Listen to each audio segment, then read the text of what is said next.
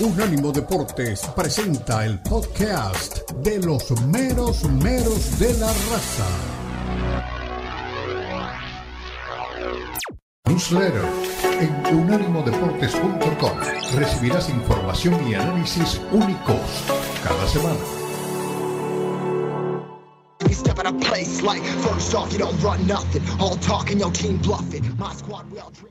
Volvemos, regresamos, estamos en el estrecho mundo del fútbol Catrino TV para España, para Gibraltar, Unánimo Deportes, todas sus plataformas de audio y de video para los Estados Unidos de América y el norte de México. Varios mensajes eh, han tirado por aquí, gentilmente Daniel Rodríguez me lo cedió. Eh, está Daniel Piño Rodríguez, está eh, mensaje de audio, Edgar Severiano, hay un montón por ahí, pero con nosotros ahora para aquellos que están en el estrecho de Gibraltar, que viven en Andalucía, que sabemos que son muchos, argentinos y uruguayos, fíjese usted que la bandera de la línea de la Concepción es la bandera de Argentina, donde vive Daniel Rodríguez. Está Matías Vega. Querido Mati, bienvenido Coti, ¿cómo te va? Contame cómo estás en Tuerto. Lo que yo tengo como, como titular es que mañana a las 7 de la tarde, hora del Río de la Plata, se reelige al presidente de la Asociación Uruguaya de Fútbol o hay nuevo presidente? ¿Qué novedades?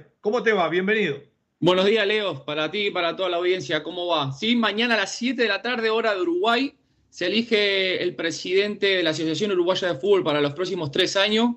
Eh, como mencionábamos la semana pasada, eh, sigue todo muy apretado. Para mí se define en segunda vuelta y para mí podemos tener alguna sorpresa.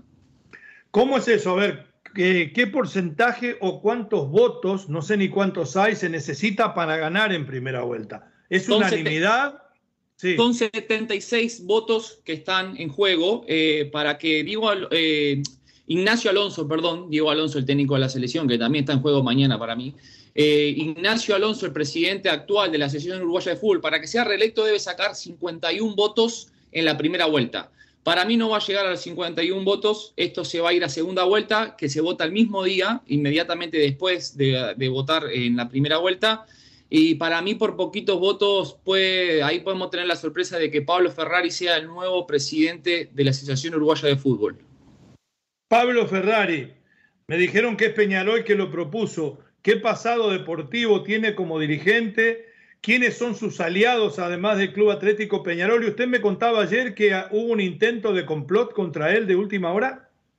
Eh, sí, hubo unos clubes que intentaron eh, sacarle la candidatura, lo cual es ah. muy tarde, ya está. Eh, tiene un equipo muy grande que lo apoya atrás, como Peñarol, Liverpool, Fénix, entre otros.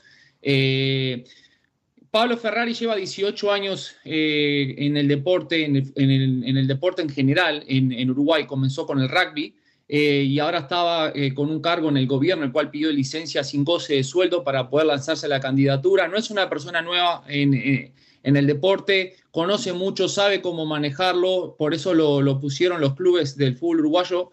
Este, muchos este, lo, lo trataron de convencer porque él no tenía intención de llegar a la candidatura lo llamaron varios clubes, entre ese Peñarol, que es el que más lo apoya, y bueno, y lo convencieron y mañana se presentan las elecciones. Hay muchos intereses, hay muchos problemas, nosotros estamos al día, pero la gente en general no. Usted habla de Palma, un presidente exitoso del Liverpool Football Club, que ha hecho un muy buen programa de divisiones juveniles, que ha sacado jugadores importantes, que tiene jugadores importantes en la selección sub-20, pero que en su momento, si mal no recuerdo, fue contrario al poder del fútbol uruguayo que maneja todavía y maneja desde hace mucho tiempo Francisco Paco Casal. En algún momento se dio vuelta y se puso a favor del grupo, aunque él dice que no, que es objetivo. Es más, ha tenido problemas y cruces de declaraciones con eh, el sector de poder que ostentan los jugadores, eh, de pública notoriedad que tanto Diego Lugano como Luis Suárez como Godín han hecho fuerte el derecho de los jugadores, que hoy prácticamente no declaran a la prensa porque recuperaron los derechos de imagen que explotaba la misma empresa. Eh, el último cruce que supe fue entre Lugano y Palma. ¿Qué está pasando? ¿Pusieron una palma de caballito de batalla para que le pegue a todos y quede Ferrari limpio y gane por los palos, como se dice en la jerga del turf? Esto es así. A pesar que el fútbol uruguayo está en pésimas condiciones, tuve la suerte de ir a verlo en persona, las canchas están destruidas, los vestuarios están destruidos, eh, nadie invierte un peso, incluido Palma, porque hace dos meses tuve el placer de ir a ver las inferiores de Liverpool en la cancha de Belvedere y era lamentable cómo está la cancha, los uh. vestuarios, y así pasa con todos los estadios. Pero imagínese Liverpool, que vende tantos jugadores, como por ejemplo, entre uno de ellos el último, Nicolás de la Cruz, que fue a River, que recibió millones, ¿dónde pone la plata? No la sé. Si lo ayuda Paco Casal, no lo sé. El tema es que la plata en las canchas no se ve está en pésimas condiciones, siguen vendiendo jugadores, pero la plata no aparece. Aquí tenemos dos bandos. Mañana tenemos a Ignacio Alonso, que tiene atrás la Mutual, Diego Lugano, Scotty, entre otros exjugadores de aquella selección 2010 que llegó a semifinal de la Copa del Mundo, que apoyan a Ignacio Alonso. Y tenemos a Pablo Ferrari, que es del otro bando, que tiene atrás nada más y nada menos que a Francisco Casal, por más que no lo diga. El tema es que mañana, además de elegirse presidente, acuérdese, Leo, que este año también se debe elegir quién va a tener eh, los derechos del fútbol uruguayo los próximos tres años. Ese es el tema de fondo. Ahí está el tema, hay mucho poder, mucha plata de por medio. Reitero, por más que no se vea en el fútbol local, que se caigan a pedazos las canchas, hay mucho poder en el medio, mucha plata y hay muchos interesados. Están los cuervos ahí atrás escondidos, a ver, esperando agarrar su migaja y bueno, y mañana sabremos para qué lado va el fútbol uruguayo. Bueno, pero espere, aclaren un poco a la gente que no sabe tanto como usted de esto. Se elige presidente, primera o segunda vuelta, se elige entrenador.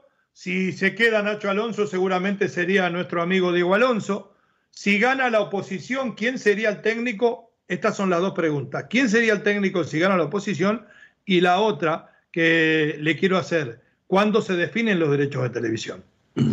Eh, la primera pregunta, eh, Pablo Ferrari dijo que no tenía un candidato para la dirección técnica, que él lo tenía que consultar con la gente de la Asociación Uruguaya que él designara que trabajara en grupo con él, si es que gana las elecciones mañana, pero se filtraron nombres, como le mencionaba la semana pasada, el de Marcelo Bielsa, el de Marcelo Gallardo, Pochettino y Ricardo Gareca.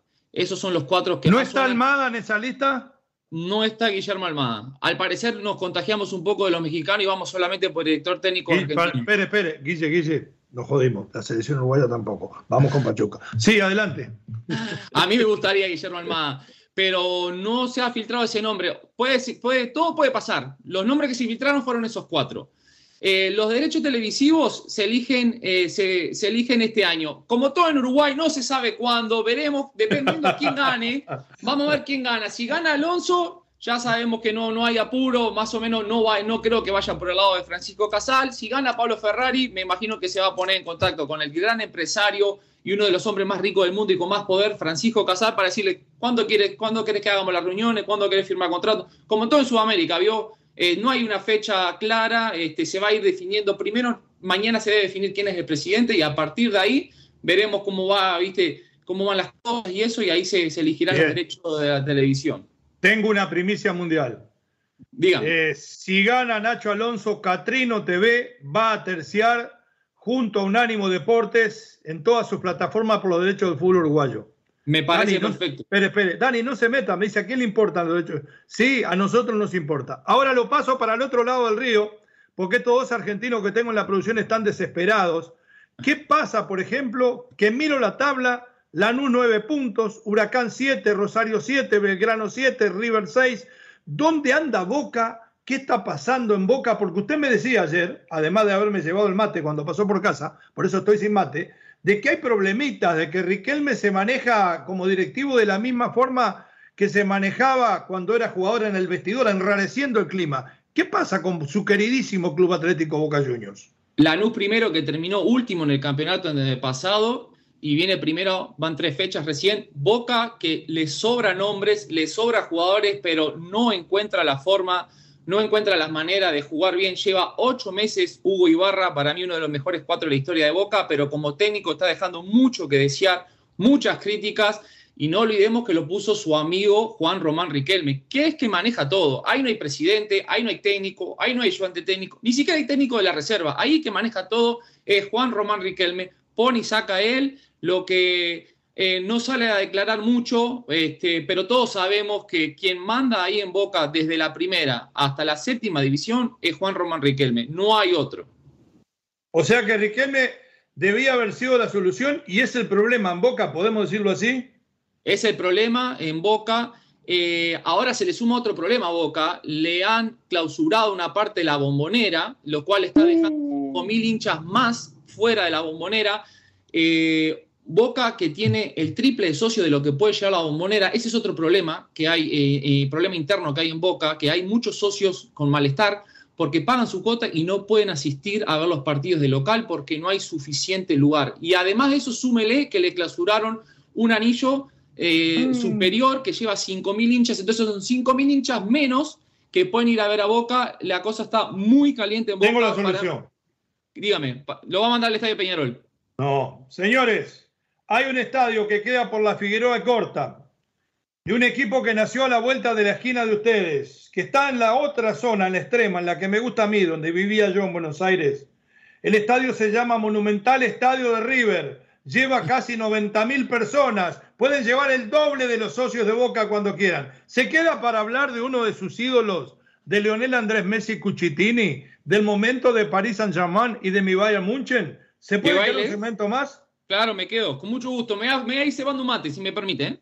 ¿Cómo no? Feeling Dunkel. Se queda Matías Vega entonces para hablar de lo que pasó ayer en la Champions. Habla nada más ni nada menos que el mejor jugador de fútbol del mundo. No, no, cállese, Dani, no es ese. Kylian Mbappé. Ya volvemos en Catrino y en Unánimo.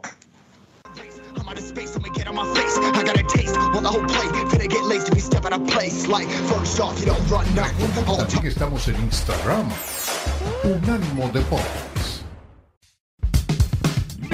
Unánimo Deportes celebra Black History Month, mes de la herencia negra. Orgullosamente, Unánimo Deportes.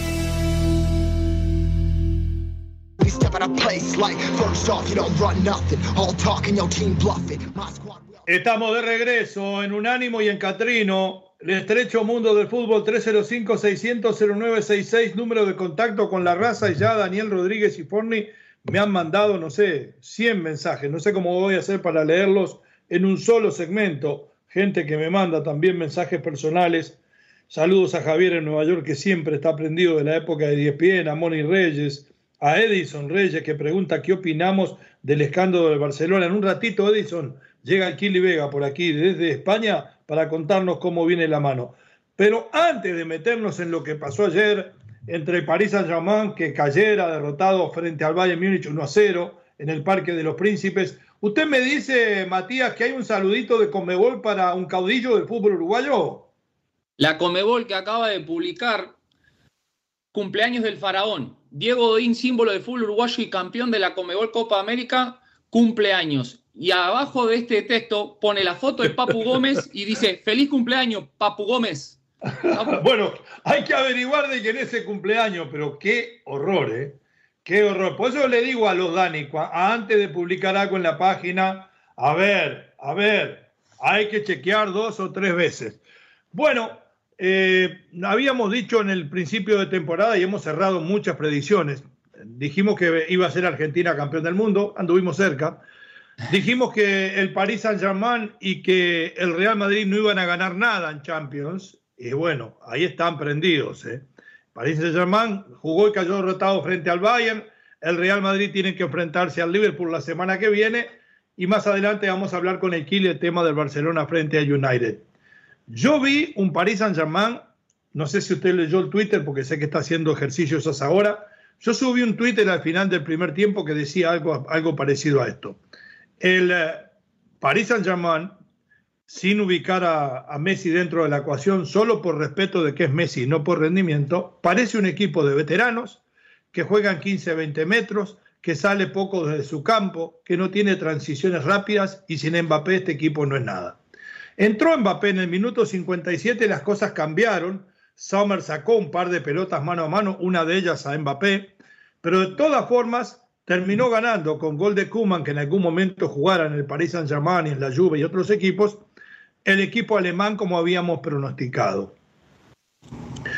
Este equipo del Paris Saint-Germain es nada más un lugar donde se dedican a hacer dinero Messi y Neymar, a quemar sus últimos cartuchos, no están motivados y mucho menos ahora Messi después de haber sido campeón del mundo para servir a un equipo que representa al Estado de Qatar y que les paga tanto, Matías? Es un equipo difícil de manejar y lo dijo Pochettino cuando se fue. Eh, no es nada fácil tener el mismo vestuario, animar Messi y Mbappé, muchos egos. Eh, ahí hay muchas individualidades. Eh, acuérdese, hace poquito lo, lo, criticaban a Mbappé porque no, no le daba una pelota a sus compañeros de, la delantera y las quería terminar toda él. Y bueno, ayer con un Mbappé en el banco de suplentes, un Neymar enfadado que se lo vio que estaba de mal humor y no, no, no le salía una. También este, se dijo en la semana que luego de perder contra el, el Olympique eh, hubo, hubo como un problemita ahí en el vestuario, el cual lo tuvo, mm. eh, tuvo encabezado a, animar, criticándolo y discutiendo con algunos compañeros. Me parece que es un vestuario roto, con un técnico que no está a la altura de manejar este equipo con tantas estrellas y me parece que si todo sigue como viene, eh, vamos a tener noticias eh, del lado de París con el tema del técnico. Muy difícil, eh, Messi ayer apenas unos chispazos en el primer tiempo, pero muy desconectado. El Bayern Múnich lo dominó desde el primer minuto. Antes del minuto incluso llegó con claridad que pudo ser gol. tuvo la pelota mucho más que el París, extrañó mucho a Mané, extrañó el mejor momento de Müller, si no este partido se liquidaba en el primer tiempo como lo hemos visto al Bayern en sus mejores momentos, hacer 3-4 goles en, en, los primeros 45. Bien, muy bien el análisis suyo. Vamos a escuchar lo que decía a la salida de camino al vestidor Kylian Mbappé de este partido y también de sus compañeros. Adelante, mi querido Daniel Rodríguez. Bien sûr, il y a toujours de l'espoir. Euh, on, on, on, sait qu'un match aller, c'est sur deux matchs. On le savait avant le match, on le sait encore plus maintenant. On va, on va travailler, récupérer tout le monde et, euh, Estamos intentando continuar ganando. Será importante para llegar a donde queremos. El técnico me pidió que fuera decisivo todo lo posible. Sabía que me necesitaban. Ahora creo que no lo logré. No conseguimos cambiar el marcador. Hay motivos para la esperanza para la gente de radio, aunque todavía tenemos unos cuantos lesionados. El objetivo de todo el mundo es regresar a estar 100% para llegar allí donde queremos. No estoy al 100, pero me he sentido lo suficientemente bien para intentar ayudar a mis compañeros. Un poco sorprendido por un equipo como el Paris Saint-Germain que tiene que dominar. Es verdad que no estamos acostumbrados a ser dominados, pero hemos visto en la segunda parte que cuando jugamos con personalidad los ponemos en serias dificultades. Se olvidó por la alarma lo que iba a decir. Sueño con estos partidos, vivo para estos partidos y un futbolista sueña con estos partidos. Un partido de Champions, los mejores jugadores deben aparecer ahí. Lo que me gusta es jugar contra los mejores. Por eso estaba frustrado por no poder jugar. Y dijo más adelante, en esta misma nota, algo impresionante hay algunos compañeros que tienen que aprender que para este tipo de competencias hay que alimentarse bien y descansar bien. Lo acusó a Neymar de que está para la joda y a Messi que se come todos los alfajores que le manda Suárez. Que se vaya para el Real Madrid, que ahí le va a ir mejor. Messi, después que ganó la Copa del Mundo, es muy difícil. Bien, bien, al fin lo dijo, al equipo más importante del mundo, ahí donde. Perdón, sígame. Ahí donde le va a ir bien, no va a tener problemas, lo van a alimentar de primera, lo van a alimentar dentro de la cancha como un gran Federico Valverde que volvió a recuperar su, su, clase, ¿no? Que nos tiene acostumbrado. Eh, pero volviendo al tema del París, eh, como le decía anteriormente, se nota un vestuario quebrado, eh, no hay unidad, es muy difícil tener a estos tres monstruos dentro del vestuario, un técnico que para mí no está a la altura y bueno, y lo vemos reflejado en la cancha. Usted se da cuenta rápidamente cuando un vestuario está quebrado, vestuario está quebrado. Basta con mirar este. Ya no aparece a veces Lalo Reyes, Lalo, Lalo Leal, no aparece Daniel Reyes. Hoy lo levantamos la suspensión a Omar Orlando Salazar. Aquí o se portan bien o Leo Mbappé los corta. Bueno, el mejor jugador de la cancha fue Sergio Ramos. Eso le da eh, un oxígeno a la carrera del exjugador de la selección española del Real Madrid pero además demuestra qué pobre que fue un equipo lleno de delanteros, ¿no? Correcto, correcto. Eh, si eh, tu figura es un defensor o un arquero, significa que las cosas no anduvieron bien, te atacaron mucho. Y como te decía, si estaba Müller en un mejor momento y Mané estaba en, jugaba de titular, que le está fuera por, por, lesión, este partido se liquidaba ayer y por tres o cuatro goles. Eh, vamos a ver qué pasa en la vuelta en Alemania. Para mí lo va a ganar el Bayern, de local se hace más fuerte aún y para mí el París una vez más va a quedar fuera de la Champions eh, no les va a alcanzar el dinero y para mí en el verano se puede ir Neymar y se puede ir eh, Mbappé. Bueno, Mbappé al Madrid, Neymar al Carnaval y Messi al Inter. Vamos a, antes de que usted se vaya, a escuchar a Sergio Ramos, que la verdad que se lo merece el ex capitán del equipo merengue. Vamos con Sergio Ramos si lo tiene. Dele un segundito que se lo merece. Bueno, perfecto. ¿Lo tiene por ahí o no lo tiene? Ah, no lo tiene, dice. Bueno, eh, no lo tiene a Sergio Ramos. Le digo lo que dijo, que eh, se sentía, la verdad, contento de haber tenido un buen rendimiento, pero triste por el resultado. Que así como ganó el eh, equipo del Bayern en casa del París Saint-Germain, puede acontecer a la vuelta en Múnich. Bueno, gracias por su presencia, como siempre. Un fuerte abrazo de gol. Devuélvame el mate cuando pueda. Cuidado que no se le caiga encima la bicicleta que tiene colgada ahí en la pared, detrás suyo que se ve muy, pero muy bonita. Y lo espero el próximo miércoles con el nuevo presidente y el nuevo técnico de la selección uruguaya. Vamos a ver qué pasa con el fútbol uruguayo. Lo vemos el miércoles que viene. Muchas gracias. Saludos a todos. Bien, Matías Vega pasó por ahí en esto que como Jorge tiene lo suyo, ahora yo quiero tener lo mío, que se llama Leo Vega y su banda. Ya regresamos.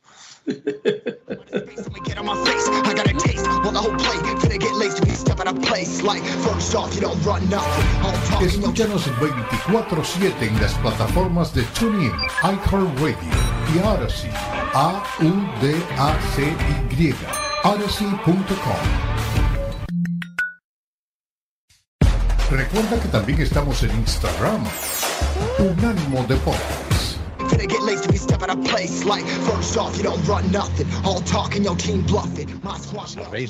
Volvemos, regresamos. Catrino TV, Unánimo Deportes Radio.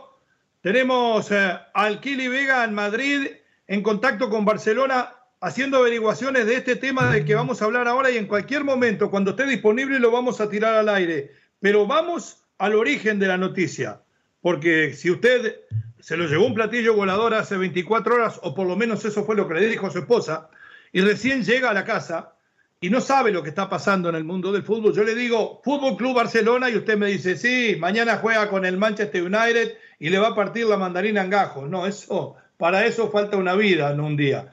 Porque este aquí, que leyendo las páginas deportivas del eh, fútbol español, como hacemos cada mañana, antes de entrar a Catrino, antes de entrar a Unánimo, antes de meternos en el estrecho, o antes de comenzar los meros meros de la raza, encontramos, podemos decir, eh, un manifiesto de prensa que está prácticamente en todos lados, que paso a leerle muy cortamente a usted para que entienda de lo que va y después desarrollamos la noticia y los testimonios, como nos enseñaron en la Universidad de La Voz aquí en el Doral en algún momento.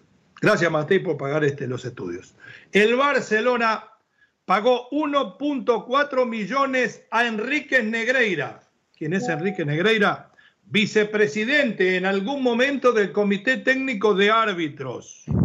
La Fiscalía investiga a Dasnil 95 Sociedad de Responsabilidad Limitada. ¿Qué es esto? Una empresa de la propiedad de este señor que recibió los abonos monetarios del club Azulgrana, oído la música, como decía el Beco, entre el 2016 y el 2018, según el programa Ketty de de Ser en eh, Cataluña, en la parte de la cadena Ser de Cataluña.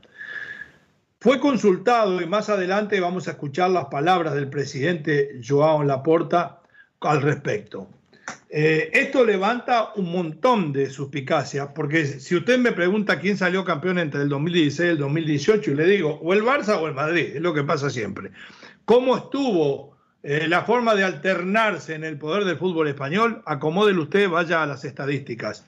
Pero esto hace de pensar y sospechar de que sea cierto porque no es el primer supuestamente ilícito que realiza el Fútbol Club Barcelona, porque no está comprobado todavía, Eh, porque en aquellos tiempos, cuando tenía el anterior presidente, se supo que el mismo club, a través de una de sus fundaciones, le pagó a un banco de Twitter, de, redes sociales, para que hablara mal de sus jugadores, para que le pegara a Messi, para que le pegara en algún momento a Neymar, para que le pegara a Luis Suárez, porque estaban enojados los directivos porque cada vez pedían más plata, supuestamente. Dicho esto, que hay esta acusación, vamos a ver qué tiene para decir antes de meternos en el fútbol el presidente del Fútbol Club Barcelona, Joao Laporta. Adelante, mis queridos Daniel Rodríguez y Dani Forni, con el video o audio del presidente del segundo equipo más importante de España. Doncs davant de la, de la informació, la notícia apareguda de la cadena SER, dir que el Futbol Club Barcelona en el passat havia contractat els serveis de... Tengo que decir que el Barcelona había contratado a este señor por una consulta externa para informes técnicos sobre jugadores de categorías inferiores del Estado español. I a més a més, adicionalment, aquest mateix Adicionalmente, extern, este mismo consultor externo proporcionaba asesoramiento arbitral a los clubes. Muy normal de fet, en los grandes clubes. L'assessorament arbitral avui per avui el tenim. De hecho, el asesoramiento arbitral al día de hoy lo tenemos institucionalizado dentro de la organización del club. Amb tota normalitat. Está asignado al área de fútbol con total normalidad. Mirad esta noticia, doncs, eh, llama la atención. I no és casualitat que surti. Y no es casualidad que salga ahora. Eh, per part del Futbol Club Barcelona. Por parte del Fútbol Club Barcelona, lo que no quiero comunicar es que cualquier interpretación capciosa, les quiero comunicar, tendenciosa y que insinúe cosas que no son, recibirá la respuesta proporcional y adecuada por parte del club. Amenaza. Nos reservamos todas las acciones que procedan a defender la navegabilidad y los intereses del Barcelona. Lo digo claro, culés, no es casualidad que esta información eh, en aquests moments que el Barça va justamente ahora que el Barça anda bien. No es casualidad. Por eso dijimos, yo, sin haber escuchado antes al presidente Laporta, entre comillas, es información, no es acusación y no es nada probado. Pero el río suena. Decía el profe Restrepo, con el que hablé ayer, y les manda saludo a, la audiencia, de nuestros compañeros, eh, cuando el río suena es porque se ahogó una orquesta. No sé, yo qué sé. No, sé si está bien dicho, pero me lo enseñó el profe Restrepo. Eh, siempre se han tejido cosas alrededor, no solo del Barça, sino de todos los equipos españoles. Este aquí, que el Barcelona, además, que está puntero de la liga, que le lleva 11 puntos de ventaja a su tradicional rival, el Real Madrid, juega mañana en casa frente al Manchester United por la Europa League. Tenemos dos audios de Xavi, uno hablando de este tema y el otro hablando del partido. Si lo tiene por ahí Rodríguez, ¿qué opinaba Xavi de este tema en el que envuelven al Barcelona y que no es nada limpio? El tema, no el Barcelona. Adelante. Bueno, la verdad que me intento centrar en el fútbol, pero este club pues tiene estas cosas, ¿no? Eh, creo que el club ha hecho un comunicado, ¿no? Me han informado antes de, venir a la rueda de prensa que prácticamente acabamos el entreno hace 10-15 minutos y, me comentan esto, que el club ya se ha pronunciado, por lo tanto, en la línea del club, sin más. Además, son años que yo no, no, estuve, no estuve en el club, pero defender al, al club lógicamente y, i nada més. Sí, sempre analitzem els àrbits, està clar, no? Sempre estem pendents de qui ens de si és molt comunicatiu, si no... Eh, això ho treballem, això ho treballem, però de fa molts anys. Trabajamos y analizamos siempre los árbitros. novetat en absolut, això ja fa Esto molts no anys. no es ninguna novedad absoluta. Que, que ho tractem al club a, a nivell intern, està clar. Hace muchos años que a nivel interno lo hacemos en este club. Eh, se da cuenta, ¿no? Por un lado, eh, Pep Guardiola metido dentro del desaguisado ese del que acusan al Paris Saint-Germain y ahora ya viene esto. Pobres entrenadores que no tienen nada de culpa de lo que pueda pasar o que hacen los hombres de pantalón largo y de zapatos lustrosos fuera de la cancha, ¿no? Pero de todas maneras es un lindo partido. El Manchester United se ha recuperado en la Premier, está muy cerquita del City, está peleando por lo menos para tener, como hace mucho no tenía, eh, un lugar en la Champions, lugar que su historia merece y que su pasado reciente no. A ver si tiene por ahí a Xavi hablar de este partido entre el Fútbol Club Barcelona, donde brilla, como bien lo decía por ahí Matías en el segmento anterior, y lo replica su entrenador, nada más ni nada menos en la saga que Ronald Araujo, llamado el nuevo Puyol. Vamos con Xavi un ratito más.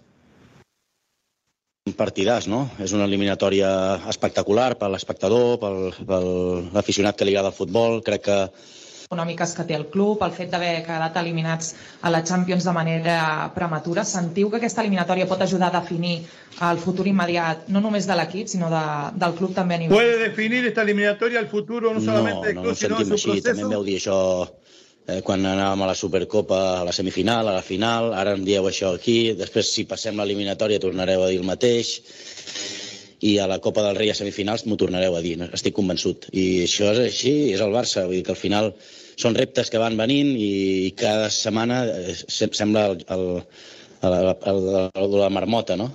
no? Perfecto. Course, are not Eh, the- les cuenta Xavi a ustedes y a nosotros que es un gran partido frente a un gran equipo como el Manchester United, un buen momento para eh, ratificar que el Barça pasa por una gran racha futbolística y de resultados, más de resultados que futbolística.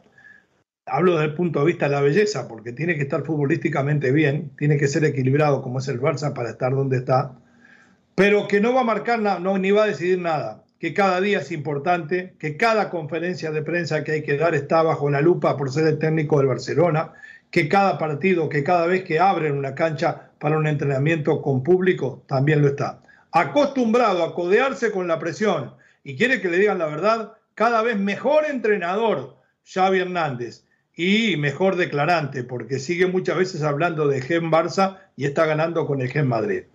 Nos vamos a ir a la pausa. Después de la misma nos vamos a meter en los mensajes de la gente. Hay un montón de mensajes por acá para que usted escuche y tal vez tengamos algún audio más, porque me quedó colgado por ahí Funes Mori, donde pide revancha con el Tri. Ya regresamos, somos Catrinos, somos Unánimo y estamos en el estrecho. Ya volvemos.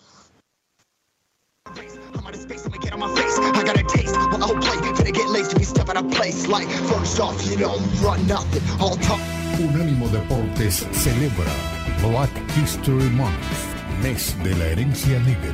Orgullosamente, Unánimo Deportes.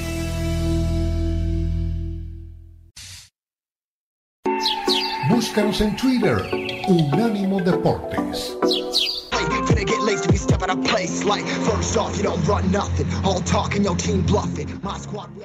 Volvemos, regresamos en Unánimo Deportes, en Catrino TV, en Andalucía, en Gibraltar, en los Estados Unidos de América de habla hispana y en el norte de México para cerrar este estrecho. El estrecho se cierra a partir de ahora para volver en nuestra próxima emisión. Pero se abre para ustedes, para los oyentes. La verdad es impresionante la cantidad de mensajes que recibimos. De los que nos, de las caricias y de las trompadas también. Vamos a leerlos todos. Pero vamos primero, hablando de trompadas, a los mensajes de texto que tenemos adelante, los Danieles, por favor. Como te quedó el ojo, Vega, otra vez el Henry Martin haciendo muchos goles. Sí, ¿verdad? Dalito, ponlo en su lugar, este hombre ya se salió del calzón. San Miguel de San Francisco. Grande Miguel. Muy Abrazo de a gol. todos ustedes. La verdad es que no me pierdo el programa, aunque me hace enojar Diego Vega. Nunca me he perdido desde el 2000, ¿qué fue? Hace tres años ya. Vamos pa' 2019, cuatro. 2020. Y vamos por más. Gracias, Luis, en San Francisco. Y bueno, como se lo dijimos en un principio, no somos ni hinchas ni promotores, analizamos lo que vemos. 31 años de fútbol mediocre, 6 meses de brillo de Henry Martin y no tenemos ningún ojo de ningún color. Estamos muy contentos porque si algo ha mostrado Henry Martin, aun cuando no jugaba bien, que fue la mayor parte de su carrera, era que tiene tremendo empeño y que nunca se dio por vencido. Y esos hombres merecen que tarde, esta vez fue muy tarde o temprano, el fútbol y la vida los recompense. Contento por Henry Martin y ojalá que siga haciendo goles que le sirva a la América y que en su momento le sirva a la selección. Suéltemelo, Daniel, al próximo. Buenas, buenas, buenas, mis calacos, chilicos y flacos. Don Omar, don Poeta y los ausentes, o sea, el Dani y, a, y el Alushko. Los vagos. Oigan, ¿qué, qué, qué onda con ese rumor de que Ecoca supuestamente se va a traer al Memo, al Herrera y al Guardado para que se ya se jubilen en el mundial que viene? ¿Cierto o no es cierto? Porque si es cierto, ya valió madres todo esto. Ya valió madres. Se les quiere, mis calacos. Abrazo, mi hermano. Gusto que esté siempre con nosotros. Eh, yo no sé si guardado, eh, pero Memo tiene chance, Herrera tiene chance y hay otro que ha recuperado su chance que se llama Javier Hernández. De todas maneras, no se asuste por eso, porque cuando Jorge en Nueva York me escuche, va a empezar a mandar Twitter de todo tipo. Hay posibilidades de que no solo Funemori, que más adelante a lo mejor escuchamos, sino también Quiñones y también Furch, porque lo dijo el otro día, son jugadores que si cuentan como mexicanos, a mí como jugadores me gustan. Entonces pueden volver no solamente los que se fueron, las divas rubias, dijera un gran compañero nuestro, sino además pueden volver repatriados o venir nuevos repatriados. ¿Tiene algún audio más por ahí, Daniel Rodríguez? Si no me avisa. ¿No hay? Bueno, perfecto. Ok, excelente. Eh, mensajes escritos, un montón. Buen día, señores. Feliz día, que el amor de Cristo los llene cada día. Saludos de JJ Katz, un fenómeno en todos los programas, ha estado siempre con nosotros. Leito, no soy seguidor del mandril. ¿Cómo del mandril? Será del Madrid. Pero, ¿qué más necesita ser Carleto para ser reconocido como el mejor de lo que va de este milenio? Asusta la palabra milenio, pero son 23 años nada más. Eh, dice, si el Liverpool todavía está perdido después de la ultrajada de la final y Lalo, ese equipo, a ver, este debe ser el tío de Lalo, es de Benjalami Lavara, un árabe que tiene mucho dinero, porque ese equipo se llama Ben, en árabe dice que se llama Ben Bueno, yo no sé traducir, pero igual, JJ le mando un abrazo grande. Empezó hablando de Cristo y terminó agarrándose por el camino del pecado. Así somos los seres humanos.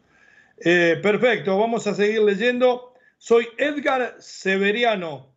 Me llaman tronco, sin técnica, jugador chico, jugador de año y medio y 10 tirados a la basura, pero no recogen mi esfuerzo. Hoy soy el séptimo goleador del América y voy por los Carlos Reynoso. Sí, soy la bomba yucateca, el dios de gol, Henry Martin.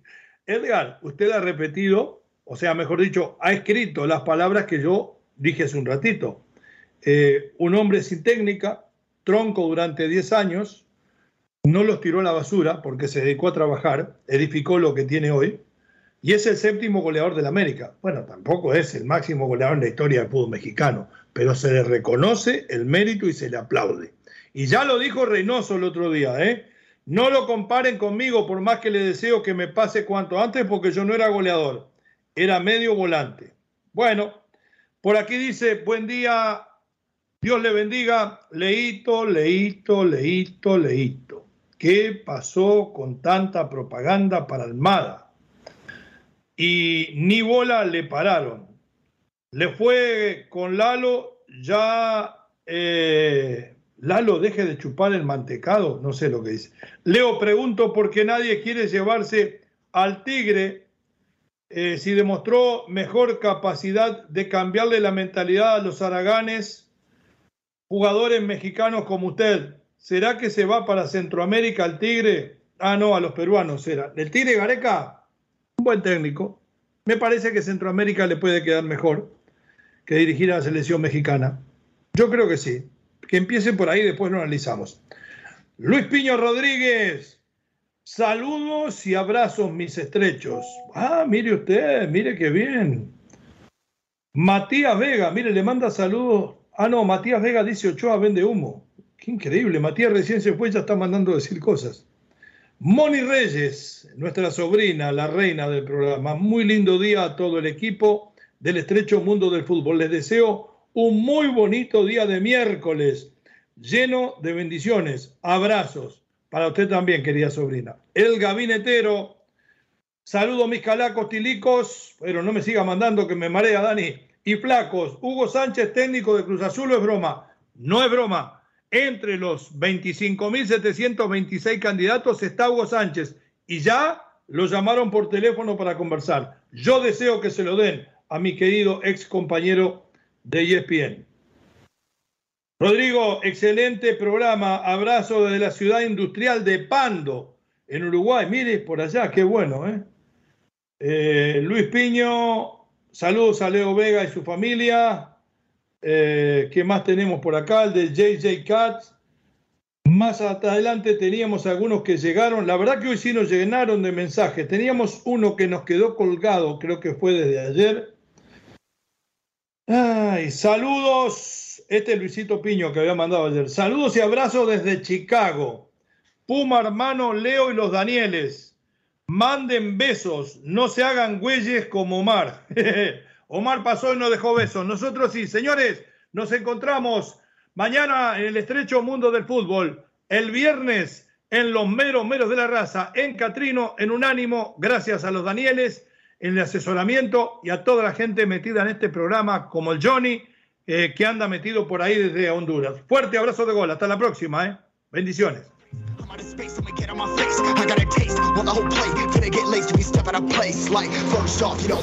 Unánimo Deportes Radio. Este fue el podcast de los meros meros de la raza, una producción de Unánimo Deportes.